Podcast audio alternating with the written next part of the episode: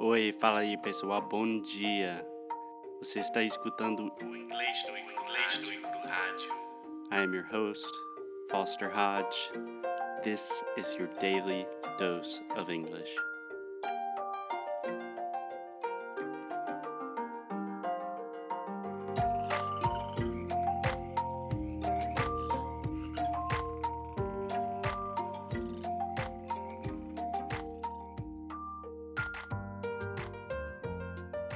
Hey guys, it's Foster from English no Cru. I'm here with Alexia. Alexia is laughing because this is the second take on our interview of today because Alexia is making a lot of inappropriate jokes. I say this is this is not um liberdade de de fala. This is not free speech. Yeah, we don't have to have free speech on English no Cru. It's my show. It's my show as well. Yeah, okay. It's still inappropriate. anyway, today, Alexia, we're talking about something that I love to talk about and read about and listen to podcasts and audiobooks about, which are which is language learning, but more specifically kind of the world of language learners and polyglots and all of these people doing things online with language. Yeah. Okay? Okay. Yeah. So, do you spend a lot of time reading language blogs and stuff like that? Not as much as you do. Yeah, and obviously. But spend any time like watching YouTube videos about English? Of course, we work with that. Yeah, yeah. It's just most of my students they always have they have there's so many resources out there. So, you can watch YouTube videos, you can read blogs, you can listen to podcasts, and it's really really overwhelming. So, what I'm trying to do today is just take one of the most popular language learning people in the world and try to kind of break down some of his ideas and some of his principles so you don't have to listen to millions of hours of books and blog posts and all that. Okay? Cool. Cool. So let's get started. So today we are talking about Benny Lewis. Benny Lewis is originally from Ireland and he is the author and the founder of Fluent in Three Months. Can you repeat that with me, Alexia? Fluent in Three Months. Fluent in three months. Yeah, and a cool little hack, a little tip is with the word months. I actually do not say the TH. Uh, now you're messing with me. No, I don't say months. I just say months. Like it's a Z or Months. something or an S, yeah, months. Why months? Because it's a difficult sound and Months. sometimes when we have really difficult sounds like that, we're lazy. Okay. Yeah. Good tip. So, Fluent in 3 months is the most popular language blog in the world. So, Benny started a long time ago, maybe 10 years ago. It's Kind of one of these first language bloggers, and now it has millions and millions of people that visit the site every month. I think he speaks, or he says he speaks like 12 languages. Well, his picture on a website, he looks like a very nice old guy. I don't think he's that old. Well, he looks like it. I'm sorry, Benny. Maybe one day he'll come on the podcast if you stop saying that he looks old. I'm sorry. Yeah, he's older than we are, but he's not like an old man. Anyway, uh, fluent in three months. Benny's real idea is that you can be fluent in a language in three months and that you should start speaking languages immediately. Those are his two big ideas that he has kind of made popular on the internet. Mm-hmm. Okay? Okay. But he also has a book that is called Fluent in Three Months that I read years ago, but I just recently listened to the podcast or the audiobook version of the book. And I just wanted to talk about some of the most important things that, or at least what I thought were the most important things, Yeah, and see if it helps you and get your opinion on it. of course. Let's do it. Okay, sounds good. Let's do it. So I took some notes on the main points. Point number one, Alexia, Give me a drum roll. Oh God. So, the first point that I took about Benny's book is he really wants you to speed up the language learning process or make the language learning process faster by interacting with native speakers in your home city. So, before travel, before anything like that, he is a big fan of things like italki, Cambly, Meetup. all these meetup. Yes.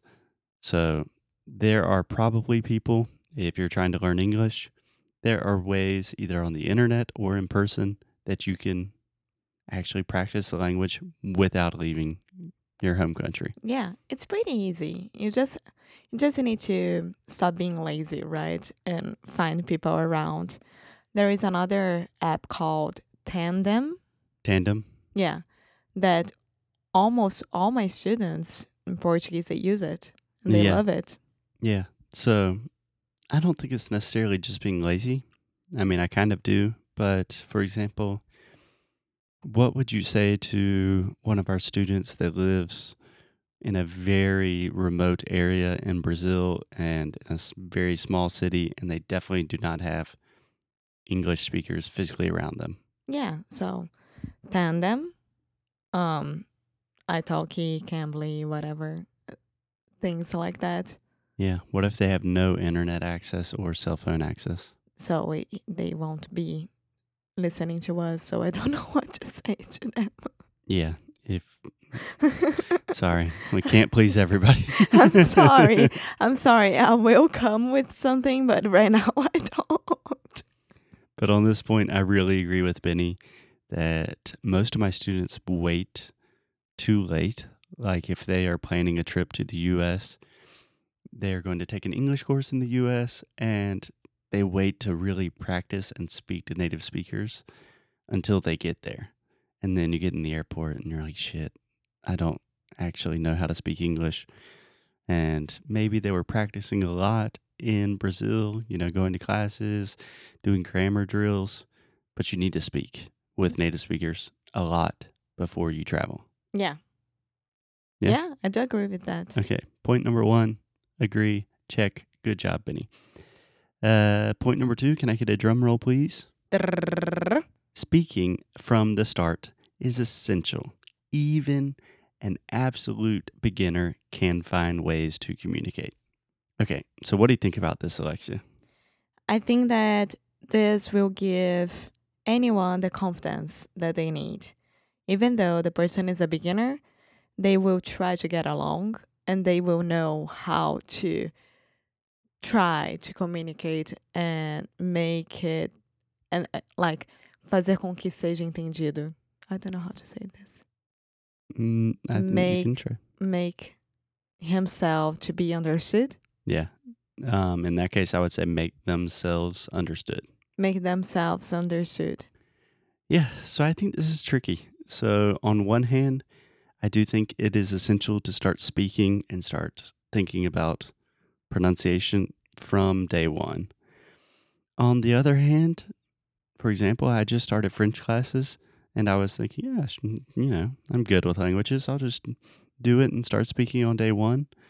And it was not good for my confidence. It was terrible for my confidence because I did not know anything. But I do have two stories about this past week when I had to change my iPhone battery. I went all by myself to the mall, 40 minutes away from here where we are. And I got to the mall and I had to wait for two hours, two hours and a half. And I had to eat and I had to buy my conce- concealer. Concealer? Uh, the makeup? Yeah. Yeah, I think so. Yeah, yes, that's it. But when I got to the store to buy it, I didn't have my phone to find how would I say corretivo, Mm-hmm. and I had forgotten how I would say that. Yeah. So I got to the lady and I said, "Hi, ma'am, I really need your help. I am trying to find a product." And she said, "Of course. Which product is it?" And then blank in my head, Yeah. all Brain blank. fart. and, and then I looked at her and I said, I am so sorry. I don't remember the name, but it's this place. And then I pointed under my eyes and I said, to this place. And she said, oh, concealer. And I said, yes, concealer. Yeah. So that is a great example. and I Um, have another one. Okay. Go so I went to have lunch and I really wanted a donut Yesterday? No. Okay. at the mall the same day. And I went to the Starbucks place because I didn't want to eat like Chick fil A or Burger King, and Starbucks was the only one. Right. You wanted something healthy, like a donut. Uh, wait, and I had a sandwich with my tomato juice and a donut. But when I ordered a donut, I didn't say like donut. I said donut. Yeah.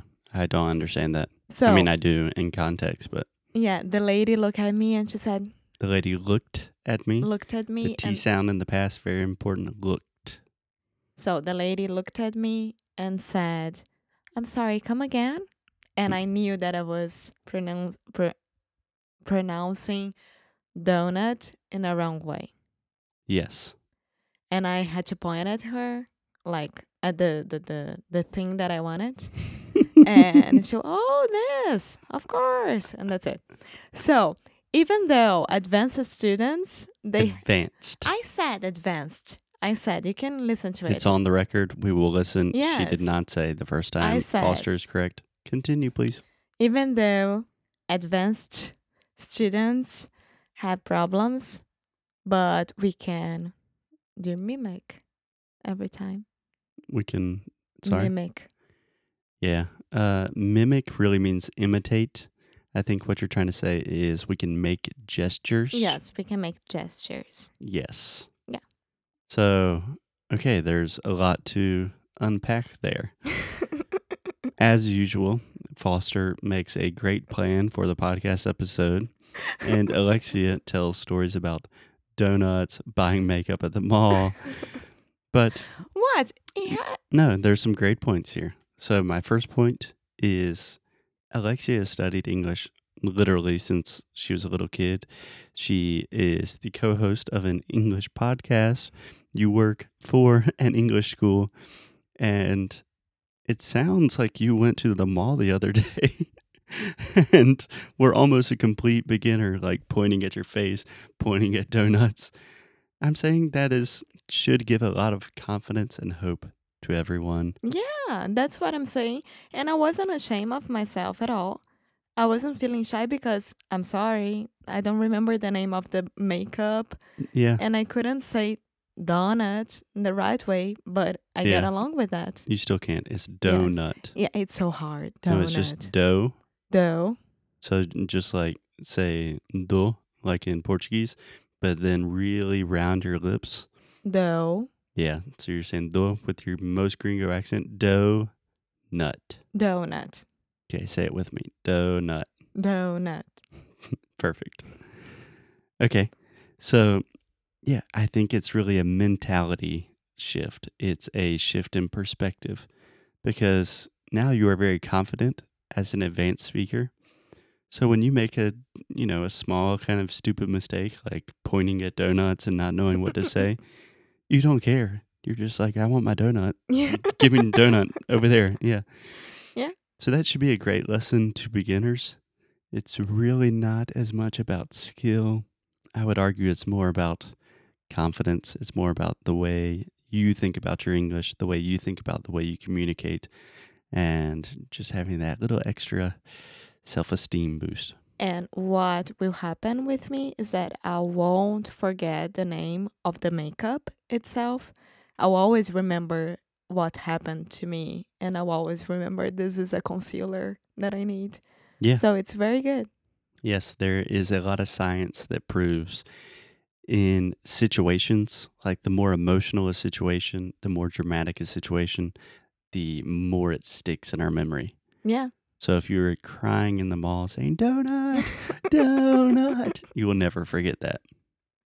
Besides that, I had a very, very great day there, and I met a lot of Brazilians. So that's it. It's awesome. Yeah, Brazilians representing in the U.S. So Alexia, I think we will have to continue our conversation with Benny tomorrow.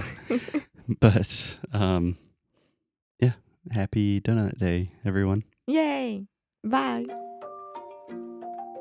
Thank you, thank you, thank you so much for listening to another episode of English no Kruhaju. If you like what we do, if you want to support the show, please check out EnglishNoCru.com. At EnglishNoCru.com, you can find everything from the worksheets for these episodes to learn all of the best pronunciation, vocabulary, grammar, real English, the way we speak it on the streets. You can also do personalized private coaching sessions with me in our pronunciation course, Sound School. Most importantly, keep up the good fight and lose well. 啊等一下下